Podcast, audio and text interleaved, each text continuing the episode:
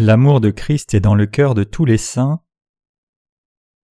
Éphésiens 3 versets 14 à 21 À cause de cela, je fléchis les genoux devant le Père, duquel tire son nom toute famille dans les cieux et sur la terre, afin qu'il vous donne, selon la richesse de sa gloire, d'être puissamment fortifié par son esprit dans l'homme intérieur, en sorte que Christ habite dans vos cœurs par la foi, afin qu'étant enraciné et fondé dans l'amour, vous puissiez comprendre avec tous les saints quelle est la largeur, la longueur, la profondeur et la hauteur, et connaître l'amour de Christ qui surpasse toute connaissance, en sorte que vous soyez remplis jusqu'à toute la plénitude de Dieu. Or à celui qui peut faire par la puissance qui agit en nous, infiniment au-delà de tout ce que nous demandons ou pensons, à lui soit la gloire dans l'Église et en Jésus-Christ, dans toutes les générations au siècle des siècles. Amen. Salutations chaleureuses à chacun. Le passage des Écritures d'aujourd'hui vient d'Éphésiens 3 versets 14 à 21, et par ce passage, je voudrais que nous comprenions la foi de l'apôtre Paul. Le salut que Dieu nous a donné est la plénitude de sa puissance. L'apôtre Paul a écrit cet épître au sein d'Éphèse pendant qu'il était emprisonné. Paul voulait prêcher l'Évangile au-delà d'Israël et atteindre les régions d'Asie mineure et l'Europe, et à cause de cela il a été très persécuté et a même été emprisonné et c'est en prison que Paul a écrit cet épître de foi au sein de l'église d'Éphèse. En réalité, l'apôtre Paul a subi plus de persécutions des Juifs que des gentils. Ces Juifs qui suivaient le judaïsme persécutaient l'apôtre Paul, même s'il était aussi un Juif. Le passage des Écritures d'aujourd'hui vient de l'épître que Paul a écrite au peuple de Dieu dans l'église d'Éphèse pendant qu'il était en prison. Donc l'épître aux Éphésiens est parfois appelée une lettre de prison. Comme Paul était en prison, il n'avait pas d'autre moyen pour diffuser sa foi que d'écrire des lettres, et vu le degré de souffrance qu'il subissait à cause de l'Évangile, sa foi était son pilier. Effectivement, le plan de Dieu et la gloire de son Église ont été révélés dans chaque passage des lettres de Paul en prison. Paul était un vrai évangéliste et ministre. Paul dit en Éphésiens 3 verset 13 Aussi je vous demande de ne pas perdre courage à cause de mes tribulations pour vous, elles sont votre gloire. Pour exprimer ce passage différemment, l'apôtre Paul disait au sein d'Éphèse Ne soyez pas dans la honte parce que je suis en prison, car j'ai été accusé à tort et emprisonné pour avoir prêché l'Évangile, pas parce que j'ai fait du mal. En effet, l'apôtre Paul était emprisonné dans une prison romaine, accusé d'avoir provoqué des émeutes en prêchant l'Évangile de l'eau et de l'Esprit. Où que Paul soit, il prêchait l'Évangile du salut accompli par le baptême de Jésus et son sang à la croix. Donc les Juifs persécutaient Paul, l'accusant de blasphémer la loi de Dieu et disant qu'il devait être lapidé. Effectivement, Paul a effectivement été lapidé par les Juifs d'Antioche à Icône. Il était presque mort, donc ils l'ont traîné hors de la ville, pensant qu'il était mort. Acte 14, verset 19. En dépit de ce genre de persécution, cependant, Paul rendait toujours témoignage de Jésus notre Sauveur partout où il allait, prêchant que Jésus est le Christ. Comme Paul, nous comprenons et croyons aussi que Jésus-Christ est notre Sauveur. Venant sur la terre comme Fils de Dieu, Jésus-Christ a expié tous nos péchés par le baptême qu'il reçut de Jean-Baptiste et le sang qu'il versa à la croix. La Bible nous enseigne clairement que Jésus a expié tous nos péchés une fois pour toutes par l'évangile de l'eau et de l'esprit. La parole prêchée par l'apôtre Paul causa un grand sujet de controverse, et beaucoup de Juifs qui entendaient cette parole étaient aussi énervés par l'enseignement de Paul, en particulier au sujet de la résurrection. En dépit de cela cependant, il ne pouvait pas tuer Paul si facilement. Qu'est-ce qui explique cela? C'est parce que même si Paul était un juif, il était aussi citoyen de Rome, et plus encore Dieu était avec Paul, et c'est la raison ultime pour laquelle personne ne pouvait le mettre à mort si facilement. Les politiciens en ce temps-là percevaient l'apôtre Paul comme un fauteur de troubles, pensant qu'il incitait les gens par ses enseignements, donc ils ont pensé que Paul devait être emprisonné pour qu'il se taise par tout moyen possible. Par conséquent, Paul a été non seulement emprisonné mais aussi martyr à la fin pour avoir prêché l'Évangile. Paul a été emprisonné plusieurs fois pour avoir prêché l'Évangile, mais plus il était persécuté, plus il voulait prêcher l'Évangile. Paul dit À cause de cela, je fléchis les genoux devant le Père, duquel tire son nom toute famille dans les cieux et sur la terre. Éphésiens 3, versets 14 à 15.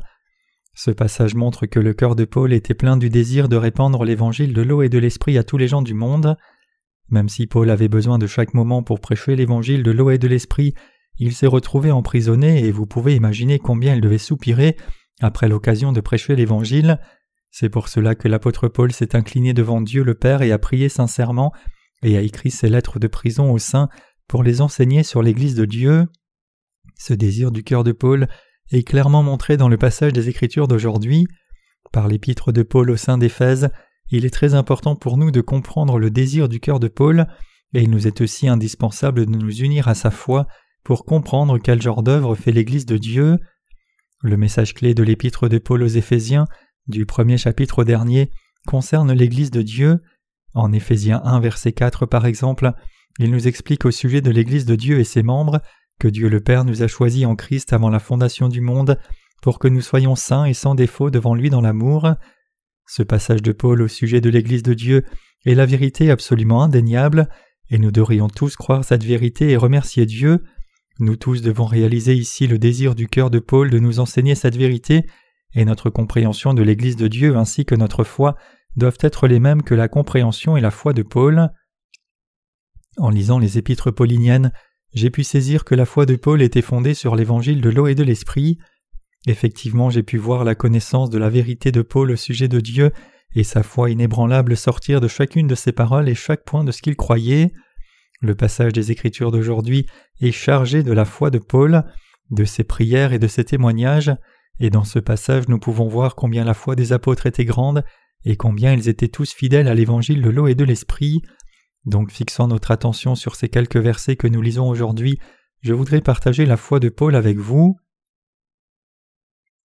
Dieu nous a transportés dans son royaume glorieux.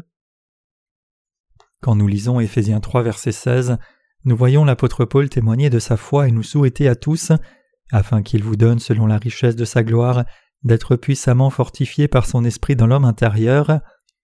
Les richesses de la gloire de Dieu ici se réfèrent au fait que le Seigneur nous a sauvés parfaitement de tous les péchés du monde, nous permettant ainsi de ne manquer de rien pour devenir enfants de Dieu. Cela signifie aussi que Dieu nous a donné les bénédictions célestes et a fait de nous ses fidèles serviteurs, pour que nous soyons capables de vivre comme ouvriers de Dieu, et Dieu nous l'a fait savoir à tous par le Saint-Esprit. Paul dit aussi ici que nos cœurs sont fortifiés en se confiant dans la gloire de cette vérité.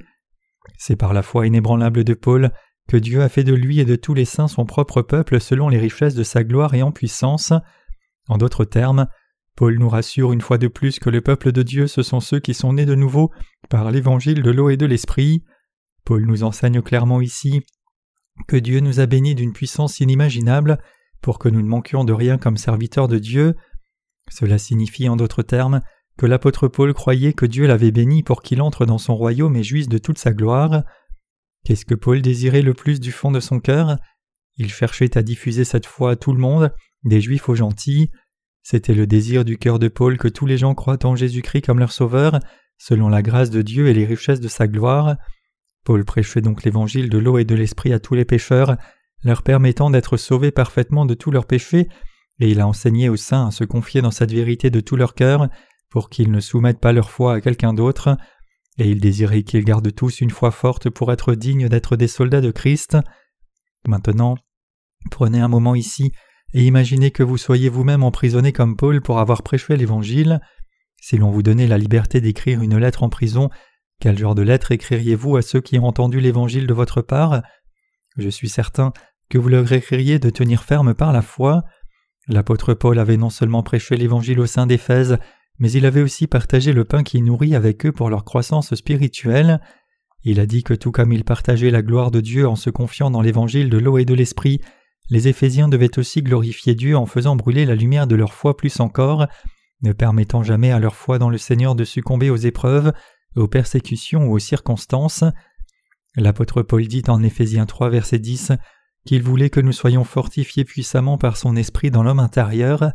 Éphésiens 3 verset 16 L'homme intérieur ici se réfère à la foi des saints. Par quoi notre homme intérieur est-il fortifié en tant que saint? C'est en croyant dans l'évangile de l'eau et de l'esprit et sa gloire que nous sommes fortifiés. Cela signifie qu'alors que nous avons été libérés de tous nos péchés et sommes devenus justes pour toujours en croyant dans l'évangile de l'eau et de l'esprit, nous ne manquons maintenant de rien pour vivre comme le peuple de Dieu. Nous croyons tous dans la vérité de l'évangile de l'eau et de l'esprit, mais comment nous sentirions-nous si nous étions dans les mêmes circonstances que l'apôtre Paul?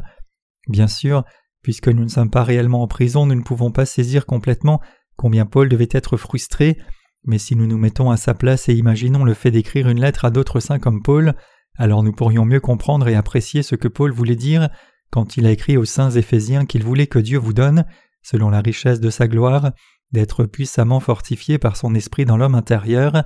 Éphésiens 3, verset 16. Et si nous étions les saints d'Éphèse et avions reçu cette lettre de Paul, nos esprits auraient sans aucun doute été fortifiés dans la vérité de l'évangile de l'eau et de l'esprit qui est dans nos cœurs. Alors que nous menons nos vies dans ce monde, nous rencontrons des épreuves de temps en temps. Cependant, puisque vous et moi croyons dans l'évangile de l'eau et de l'esprit, nos cœurs ne seront jamais découragés peu importe les épreuves que nous pouvons rencontrer, nous pourrons défendre notre foi dans l'évangile de l'eau et de l'esprit et vivre selon la volonté de Dieu. De plus, c'est en nous confiant dans le Seigneur que nous prêchons l'évangile de l'eau et de l'esprit dans le monde entier. Si vos cœurs sont découragés, c'est seulement parce que vous n'avez pas fixé vos pensées à vivre pour l'évangile de l'eau et de l'esprit. Effectivement, particulièrement dans ces derniers jours où la vie dans ce monde devient de plus en plus dure, nous devons croire dans la vérité du salut qui est venu par l'évangile de l'eau et de l'esprit davantage, et nous devons la prêcher à tous les autres encore plus diligemment. Tous les saints et les serviteurs de Dieu doivent être fortifiés encore plus en se confiant dans l'évangile de l'eau et de l'esprit, l'évangile par lequel le Seigneur nous a sauvés. Donc je vous demande de ne jamais oublier que nous pouvons tous mener une vie courageuse, car nous sommes tous sauvés de nos péchés par la foi dans l'évangile de l'eau et de l'esprit. Chaque coureur sur le point de courir une course doit préparer son cœur et fixer ses pensées sur la course qui est devant lui. De même nous devons aussi fixer nos pensées clairement quand nous décidons de vivre pour Dieu après avoir reçu la rémission des péchés en croyant dans l'évangile de l'eau et de l'esprit. Notre foi doit toujours être fixée sur Dieu.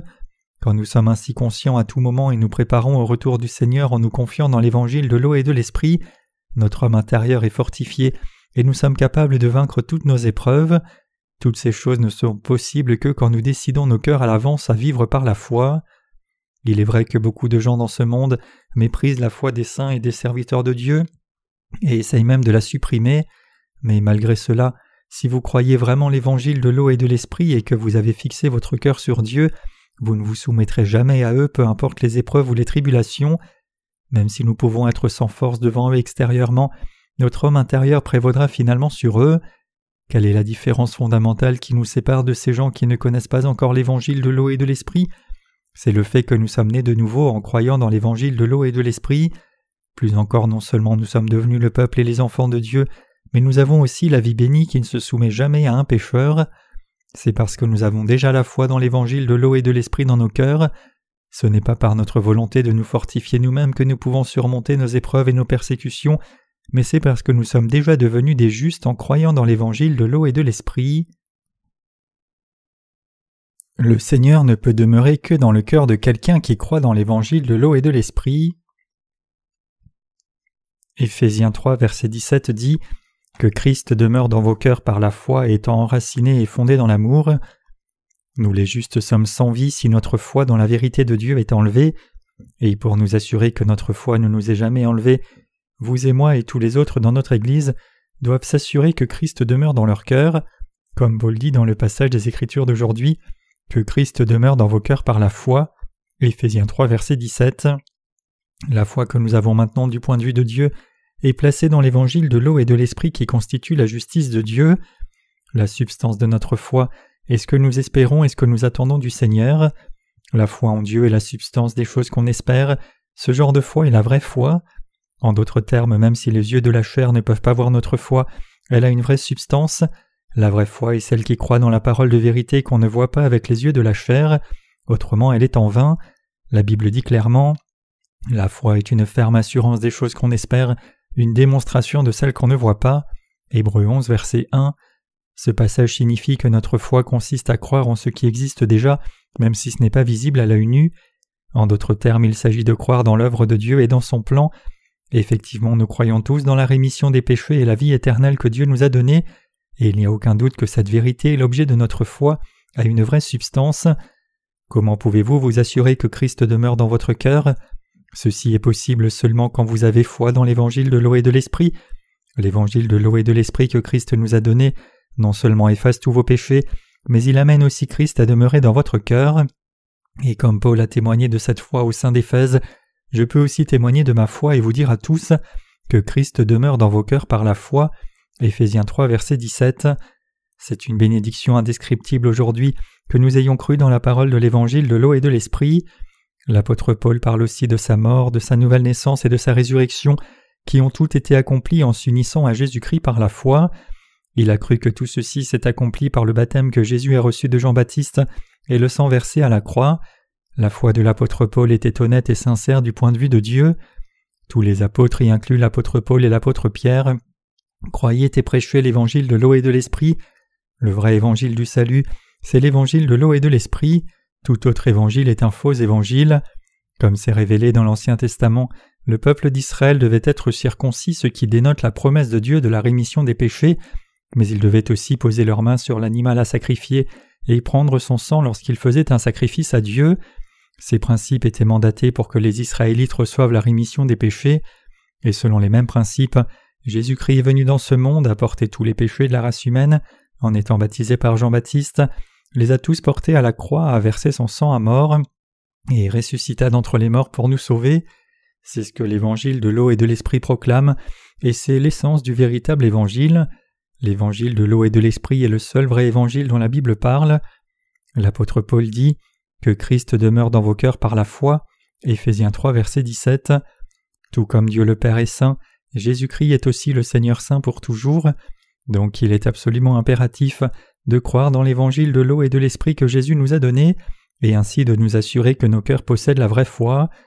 Nous sommes si dépravés que nous ne pouvons même pas être comparés à Jésus. Comme êtres humains, nous sommes un tas de péchés par nature, donc nous ne pouvons que commettre le péché tout le temps. Comment des gens mauvais comme nous peuvent-ils avoir la demeure de Jésus-Christ dans leur cœur, lui qui est saint? Il n'y a qu'une façon d'inviter Jésus-Christ à demeurer dans nos cœurs. Qu'est-ce? C'est de croire dans la parole d'évangile de l'eau et de l'esprit. Qu'est-ce que cela signifie alors d'avoir foi dans l'évangile de l'eau et de l'esprit, la vérité de Dieu?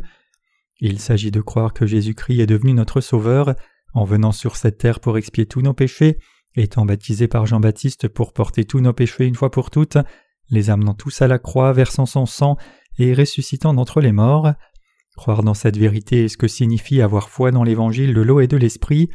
C'est par cet évangile de l'eau et de l'esprit que Jésus nous a donné la vérité du salut, et c'est en croyant dans cette vérité du salut que nous pouvons avoir ce Sauveur qui demeure dans nos cœurs. Le Seigneur dit qu'il nous a sauvés des péchés du monde en venant sur la terre par l'eau et l'esprit. 1 Jean 5 versets 3 à 8. Et nous sommes tous sauvés en croyant dans l'évangile de l'eau et de l'esprit et en acceptant le Seigneur comme notre Sauveur.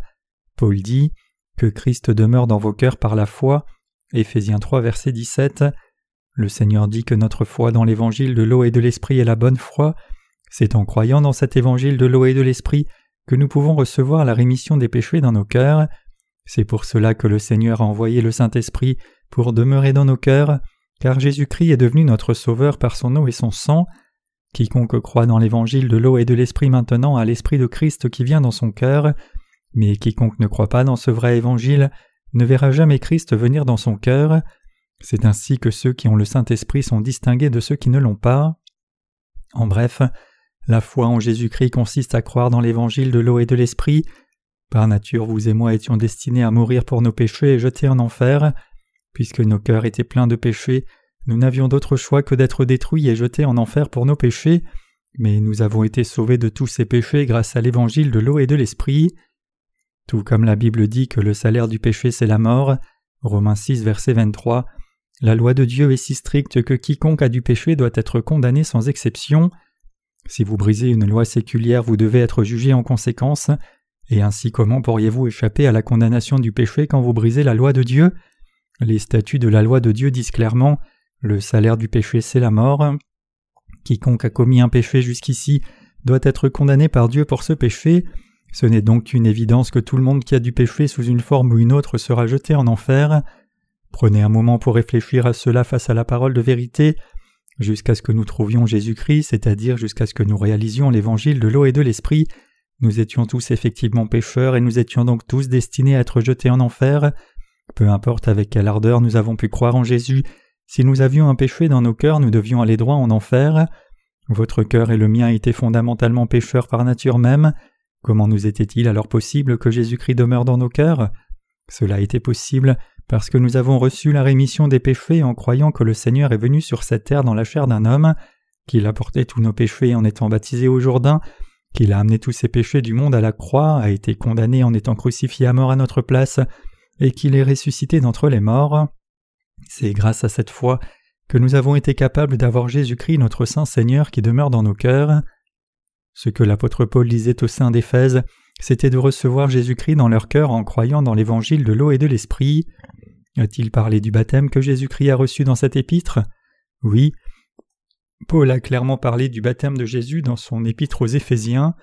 Il a aussi parlé du baptême de Jésus dans l'épître aux Galates tout comme dans son épître aux Colossiens. En fait, toutes les épîtres pauliniennes parlent du baptême de Jésus et de son sang. Lorsque nous entendons la parole de Dieu, nous devrons ouvrir nos cœurs et l'écouter par la foi, tout comme celui qui prêche la parole doit en faire autant. Nos pensées aussi doivent être en accord avec la parole de Dieu. Nous ne devrions jamais penser par nous-mêmes. Il est écrit dans le passage des Écritures d'aujourd'hui que le Seigneur vient dans nos cœurs quand nous croyons que Christ nous a sauvés de tous nos péchés, et c'est alors que nous sommes enracinés et fondés dans l'amour. Éphésiens 3, verset 17. L'amour dans ce passage se réfère à l'amour de Christ, c'est-à-dire l'amour de Dieu pour nous. Et Dieu nous a révélé cet amour par personne d'autre que Jésus-Christ. Quand nous regardons en Jean chapitre 1 et voyons ce que Jésus a fait pour nous sur cette terre, nous pouvons voir combien Dieu nous aime tous. Dieu dit ici, en Éphésiens 3 verset 17, qu'il veut que la fondation de notre foi soit enracinée et fondée dans son amour. Cela signifie que notre foi doit être enracinée et fortifiée encore plus dans l'évangile de l'eau et de l'esprit, l'évangile par lequel Dieu nous a sauvés de tous les péchés du monde. Quand l'évangile de l'eau et de l'esprit se réduit à un seul mot, c'est amour en essence. Quand l'amour est étendu en deux mots, c'est amour de Dieu, et l'amour de Dieu n'est autre que l'amour de Christ. Donc l'évangile de l'eau et de l'esprit, l'amour de Christ, est ce qui a permis à nos cœurs d'être habités par Christ. C'est grâce à l'amour de Christ que nous sommes devenus enfants de Dieu et gens de son royaume. C'est pour cela que nous pouvons aimer les autres et servir l'évangile de vérité. Nous sommes devenus ces gens bénis qui demeurent dans l'amour de Christ. Cependant, si cet amour de Christ nous est enlevé, votre âme et la mienne se perdront et périront, comme une plante qui n'a pas de rayon du soleil. C'est pour cette raison que la Bible dit Il y a trois choses qui demeurent, la foi, l'espérance et l'amour, et la plus grande des trois c'est l'amour. 1 Corinthiens 13, verset 13. Cet amour de plus est l'amour agapé inconditionnel. Autrement dit, Dieu ne nous demande rien en retour pour nous avoir sauvés de tous nos péchés, mais il nous a donné son salut gratuitement par sa miséricorde seule. Ayant ainsi fait de nous tous qui croyons son peuple, Dieu nous a plantés dans son royaume pour jouir de sa gloire et de sa splendeur. C'est l'essence de l'amour de Dieu. L'amour dans le monde peut être catégorisé en trois genres. Philéo qui est l'amour fraternel entre amis, Eros qui est l'amour romantique entre un homme et une femme, et Agapé qui est l'amour de Dieu. Philéo et Eros cependant s'essoufflent car l'amour entre êtres humains prend fin aussitôt qu'il n'est plus dans l'intérêt des personnes de le maintenir. Avez-vous vu le film Bénure Le personnage principal de ce film, un homme nommé Bénure, était le meilleur ami de Messala. Messala était un citoyen romain et après avoir passé du temps à Rome, il est retourné dans son pays natal comme officier commandant de la garnison romaine en Israël, servant comme gouverneur général, et il était très heureux de voir Bénure à son retour. Bénur par contre était un noble juif et comme il croyait au Seigneur Dieu, il se souciait des autres juifs. Puisque son ami Messala était non seulement un citoyen romain mais aussi un serviteur de l'empereur romain, ces deux hommes avaient des devoirs totalement différents. Par conséquent, leur amitié son combat à leurs différences politiques, Messala allant jusqu'à détruire la famille de Bénur et l'envoyer comme esclave sur une galère en mer. Mais la vie de Bénur a été épargnée grâce à l'aide de Dieu, et quand il est revenu en Israël, il a confronté Messala dans une course de chars sanguinaire et a finalement gagné. Ce film montre comment Bénur est devenu un homme de foi à travers ses épreuves. Ainsi l'amitié peut facilement être entachée quand il y a un conflit d'intérêts. L'amour entre un homme et une femme est aussi brisé lorsque leurs chemins se séparent. Par contre, l'amour de Dieu pour nous n'est pas basé sur un intérêt propre, il est complètement désintéressé, puisque notre Dieu nous a aimés à ce point alors que nous étions destinés à l'enfer. Il est venu personnellement sur la terre pour nous sauver de tous nos péchés, les porter sur son propre corps, fut condamné pour nos péchés à notre place et ressuscita d'entre les morts. Ainsi c'est entièrement par son amour que Jésus est devenu notre Sauveur, c'est cela l'amour de Dieu, et c'est quand nous sommes enracinés dans cet amour agapé, l'amour inconditionnel qui est répandu gratuitement sur nous, sans rien demander en retour, que nous sommes fermement fondés dans le fondement de la foi. L'évangile de l'eau et de l'esprit est l'incarnation de l'amour inconditionnel de Dieu. Ce n'est pas en faisant quelque chose de nous-mêmes que nous recevons l'amour de Dieu, plutôt cet amour de Dieu se reçoit seulement quand nous croyons dans l'évangile de l'eau et de l'esprit, servons cet évangile et faisons l'œuvre de Dieu par la foi. Cela signifie que votre foi et la mienne doivent être enracinées dans l'évangile de l'eau et de l'esprit, l'incarnation de l'amour de Dieu pour nous. Dieu aime réellement chacun de vous, de ses serviteurs au sein et ceux qui sont autour de vous. Donc tout être humain doit saisir cet amour de Dieu. Bien sûr, tout chrétien prétend connaître l'amour de Dieu, et beaucoup de chrétiens ont Jean 3,16 encadré et suspendu au mur qui dit Car Dieu a tant aimé le monde qu'il a donné son Fils unique, afin que quiconque croit en lui ne périsse pas, mais qu'il ait la vie éternelle. En dépit de cela, en dépit du fait de dire que Dieu est amour, la plupart de ces chrétiens ne connaissent pas le vrai sens de l'amour de Dieu. Seuls ceux qui ont expérimenté l'amour de Dieu qui est venu par l'eau et l'esprit connaissent cet amour, et seuls ceux-là sont sauvés. L'amour de Dieu ne s'exprime pas qu'en parole comme une langue morte, mais il nous est donné pour un langage vivant d'amour. Qu'en est-il de vous alors? Avez-vous aussi expérimenté cet amour vivant de Dieu? Si Dieu nous aimait seulement quand nous faisons quelque chose de bien ou d'obéissant, mais nous punissait quand nous désobéissons, cela serait-il vraiment de l'amour? Non, ce n'est pas l'amour de Dieu. L'amour agapé inconditionnel que Dieu a répandu sur nous est parfait, saint et sans défaut, et cet amour vrai est révélé comme le salut que Dieu nous a apporté en remettant tous nos péchés, c'est pour cela que nous pouvons vivre chaque jour sans défaut. J'ai expérimenté cet amour du Seigneur moi-même. Comme le dit l'un de nos hymnes, le Seigneur est mon amour et je suis sa fiancée, son amour est ma joie. Quiconque connaît l'amour premier de Jésus, croit en lui et est né de nouveau, est effectivement aimé par Jésus comme sa propre fiancée. Auparavant, quand je ne comprenais pas vraiment l'amour de Jésus, je le louais seulement par émotion, mais cette foi émotionnelle que j'avais a disparu en un rien de temps quand je me suis trouvé à pécher encore et encore, puisque je commettais des péchés tout le temps, j'étais misérable, mais une fois que j'ai enfin réalisé que j'étais sans péché, parce que Jésus m'avait vraiment sauvé comme mon propre sauveur, mon Dieu, j'ai été délivré de toute ma souffrance. C'est seulement après dix années de foi en Jésus que j'ai enfin pu expérimenter l'amour de Dieu en réalité. Quand j'ai vraiment compris la parole de Dieu qui dit que Jésus a pris et porté tous les péchés de l'humanité en étant baptisé par Jean-Baptiste au Jourdain, qu'il a versé son sang à mort à la croix pour moi, et qu'il m'a sauvé en ressuscitant des morts, j'ai enfin compris l'amour de Dieu et me suis dit Jésus a effectivement expié tous mes péchés et accompli sa justice, puisque Jésus a porté les péchés de la race humaine entière, tous mes péchés ont été transférés sur lui et c'est pour cela que le Seigneur a été crucifié à mort comme mon sauveur, et en ressuscitant d'entre les morts, Jésus m'a ramené à la vie et il est aussi devenu mon sauveur parfait et le roi du royaume de Dieu. Donc maintenant que je crois en Jésus, J'irai non seulement dans le royaume des cieux, mais je verrai aussi le Seigneur face à face. Jésus est donc mon intercesseur, démontrant la preuve de mon salut à Dieu le Père à ma place. Et alors que je crois dans cette vérité, j'ai été rendu pur de tout péché même si je commets encore des péchés chaque jour. J'étais si heureux une fois que j'ai saisi l'amour du Seigneur, une fois que j'ai connu l'évangile de l'eau et de l'esprit à partir de la parole de Dieu, et que j'ai cru dans ce véritable évangile, j'ai pu expérimenter l'amour du Seigneur et aucun mot ne peut décrire combien j'étais heureux à ce moment-là. Y a-t-il un amour dans ce monde qui puisse même s'approcher de cet amour du Seigneur? Il m'a aimé à tel point qu'il n'a pas enlevé qu'une partie de mes péchés, mais il a tout enlevé. C'était si merveilleux pour moi de réaliser cette vérité. Il est écrit en Matthieu 3 verset 15 Mais Jésus lui répondit Laisse faire maintenant car il convient que nous accomplissions ainsi tout ce qui est juste, puis il ne lui résista plus. J'ai été surpris par ce passage car Jésus a pris tous les péchés de tout le monde entier. Donc cela signifiait que mes péchés étaient aussi transférés sur Jésus. Jésus a été baptisé comme une forme d'imposition des mains, et cela signifie qu'il a porté tous les péchés du monde, qu'il est passé par l'eau, et d'autre part cela implique qu'il serait crucifié à mort et il est sorti de l'eau, ce qui signifie qu'il allait ressusciter d'entre les morts. Ainsi Jésus nous a aimés si parfaitement. Par l'évangile de l'eau et de l'esprit, j'ai expérimenté l'amour parfait de Dieu, j'ai vu l'amour de Dieu de mes propres yeux. De plus, maintenant que j'ai expérimenté cet amour, je n'ai plus soif d'amour. Même si j'ai soif spirituellement, tout ce que j'ai à faire c'est d'écouter les sermons prêchés par nos ministres ou les témoignages de nos frères et sœurs. Je suis alors étanché et béni abondamment, car la fontaine de l'amour se remet à couler dans mon cœur. Comme tout vient à la vie quand la pluie tant attendue tombe enfin, mon cœur est complètement renouvelé, j'expérimente cet amour en ce moment même. Puisque j'étais pécheur, je n'avais d'autre choix qu'aller en enfer, mais Jésus a pris mes péchés en étant baptisé. Jésus m'a ainsi libéré de l'enfer et sauvé à la perfection, et c'est parce que Jésus a porté tous les péchés de la race humaine en étant baptisé qu'il a été crucifié à mort. Ainsi le Seigneur m'a aimé moi, mais aussi tout le monde, et mon cœur a ressenti cet amour et en a été rempli. Mes chers croyants, l'amour de Dieu doit être planté dans vos cœurs. Le salut qui est venu par l'amour de Jésus-Christ est ce qui doit être planté dans votre cœur, et non une doctrine chrétienne quelconque.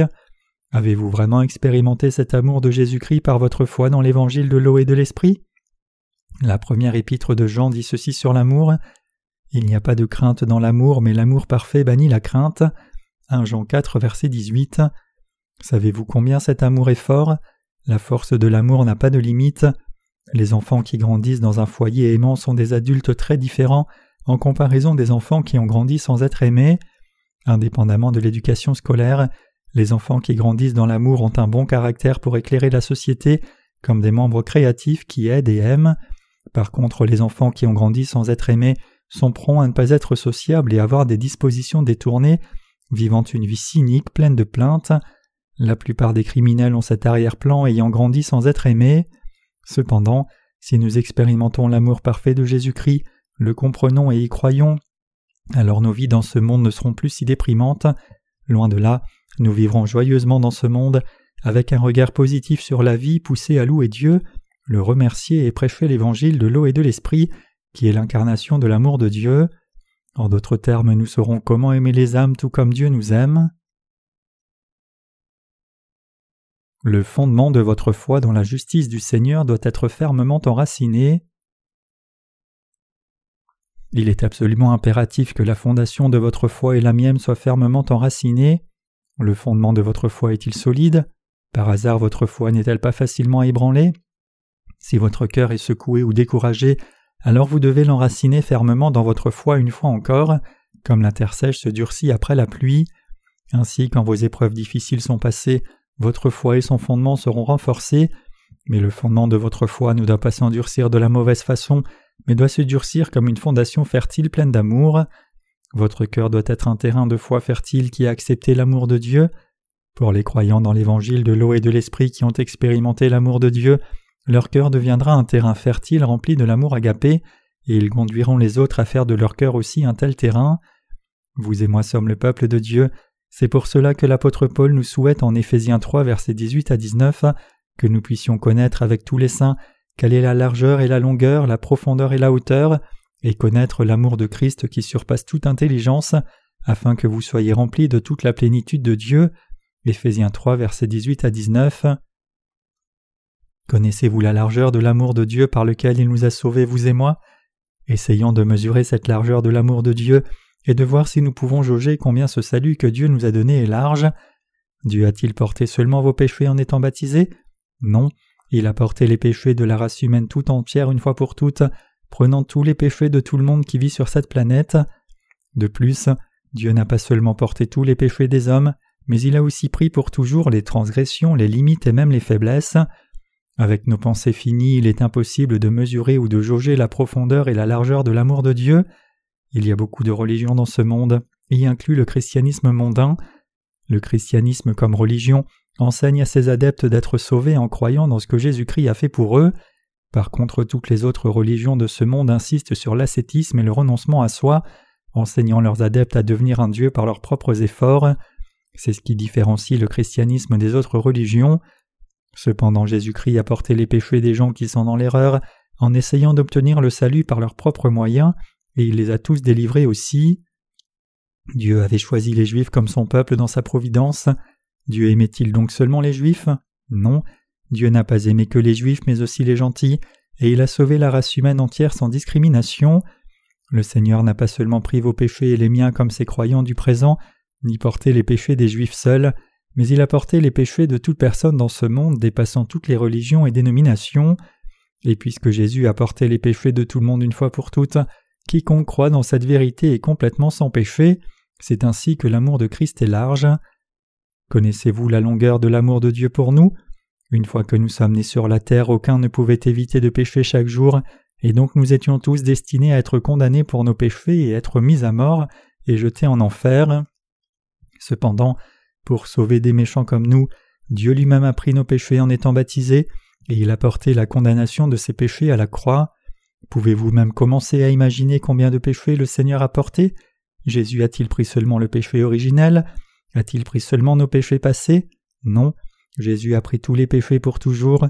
Il a porté nos péchés passés mais aussi nos péchés présents et il a même pris les péchés que vous commettrez dans le futur. C'est la longueur de l'amour que le Seigneur a répandu sur nous. Même si Jésus n'avait porté le péché que d'un homme, ce serait assez merveilleux. Mais il a pris tous les péchés de l'humanité entière dans ce monde, et c'est pour cela que la longueur et la largeur de son amour ne peuvent se mesurer par des moyens humains. Quand Jésus-Christ est venu sur la terre, il a porté chaque péché pour toujours, dépassant le temps et l'espace. Il avait tellement le péché en horreur qu'il a rassemblé tous les péchés et les a effacés.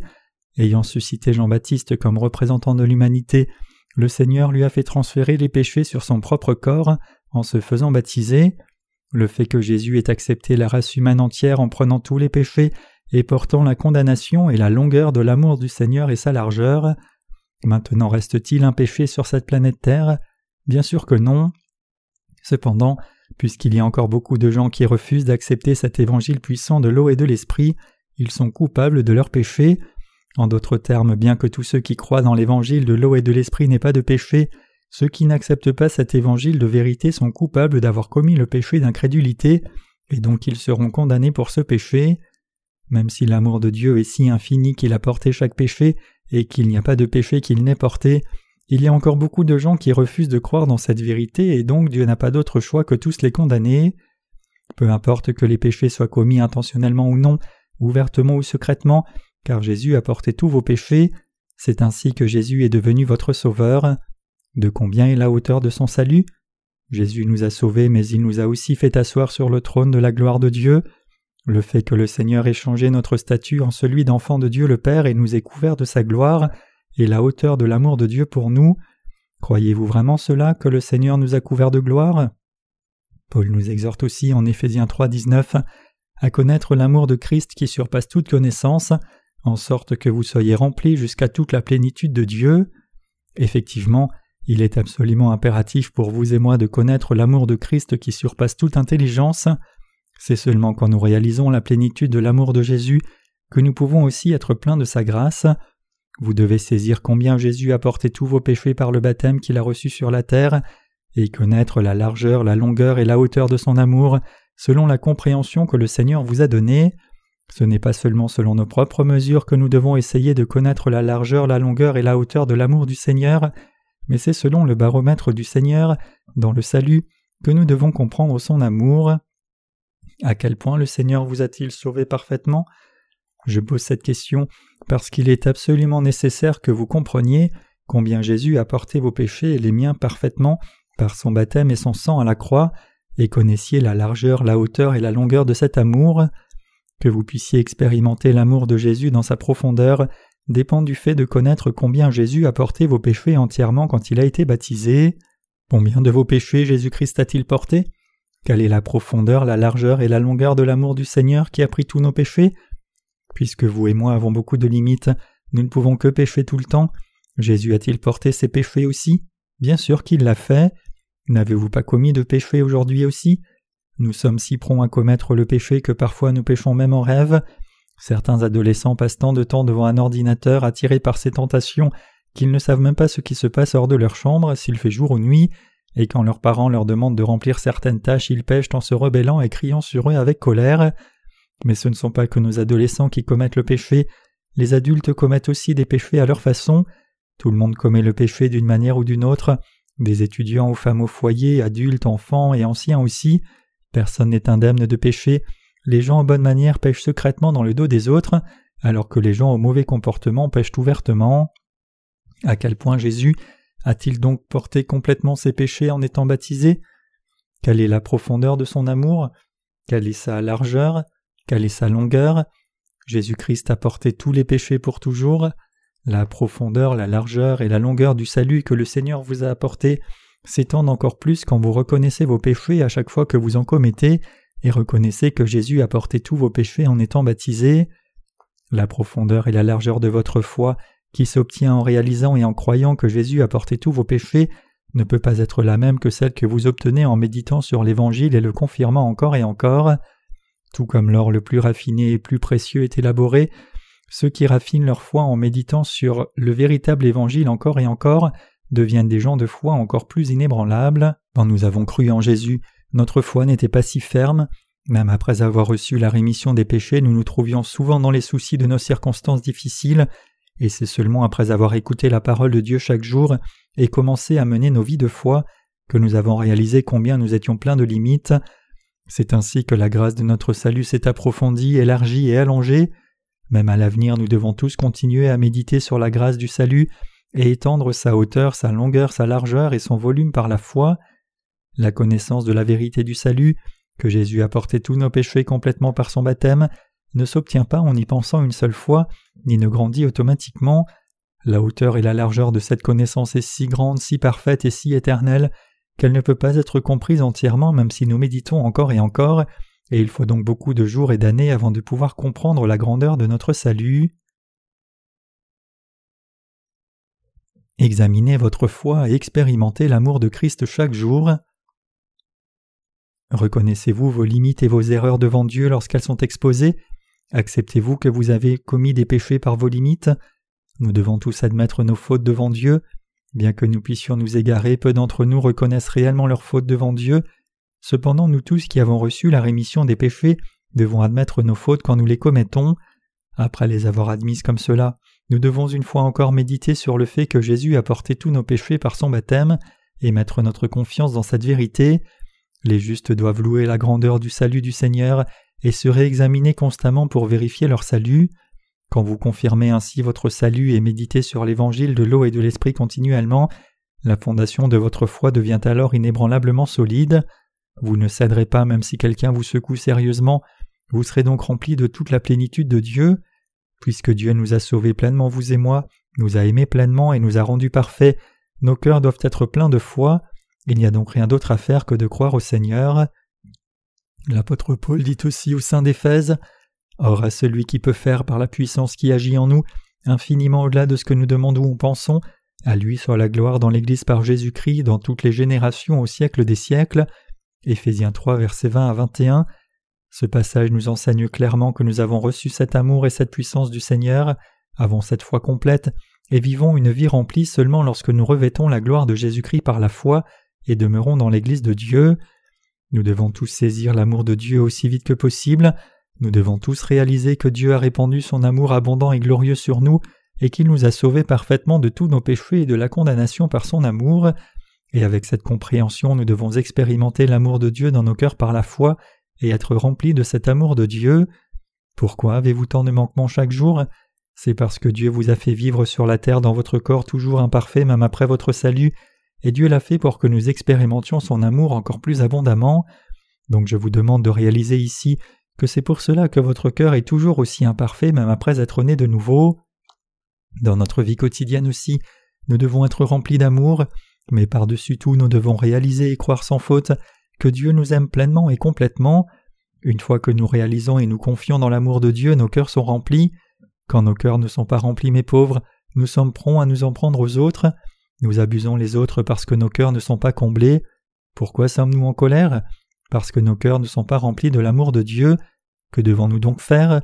Nous devrions mener nos vies dans ce monde en nous confiant dans la puissance de la gloire du Seigneur et en son amour abondant, et tout comme l'apôtre Paul nous y exhorte, nous devons vivre courageusement par la foi. Connaissez-vous vraiment l'amour de Jésus-Christ et l'expérimentez-vous dans sa profondeur et sa largeur dans votre vie quotidienne?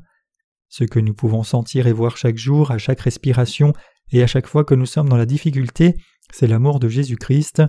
Cet amour de Jésus-Christ a été révélé et est venu vers nous par son baptême et son sang à la croix. Le Seigneur nous a ainsi donné la possibilité d'expérimenter cet amour chaque jour, donc sentons et voyons cet amour par la foi dans nos vies quotidiennes.